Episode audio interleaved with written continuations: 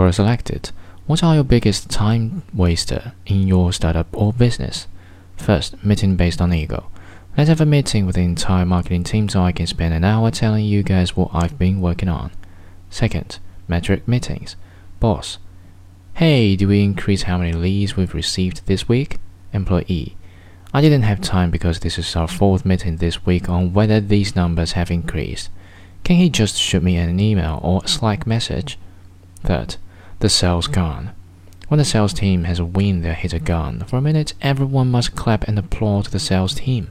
Imagine one sales rep closing a big deal, then 40 employees wasting a minute to applaud them, then another 10 minutes refocusing on their work. Fourth, happy hours that shake up the entire office. You know all your startup employees who want to continue working hard even through happy hour? Well, they can't. Your company wants to blare music and treat their employees to alcoholic beverages. Fifth, unnecessary tagging on email. All employees must know when we have a support or demo request. No, they don't. Keep demo requests to the sales team and support requests to the support team. Sixth, Slack. Seem like every Slack pin is the result of a dumb meme that got posted. Seventh, planning. Teams love to plan. They plan so much that they forget they need to execute. Eighth, poorly structured stand-up calls. Boss, everyone give a minute review and what you're working on. Employee number 9 closed out a few leads from yesterday. Employee number 10 still working on the blog post from yesterday.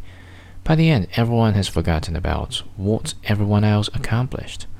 Ninth, too many voices. CEO, did you see that tweet? Employee, you mean that bot trolling us? CEO, yeah, how do we prevent this? Employee, it's a bot, a fake Twitter account, we can block them.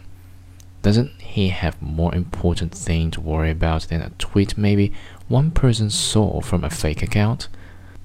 10th, too many learning sessions. Manager, James, you need to join this session about sales implementation. Employee, are you sure? Doesn't he know I work in SEO?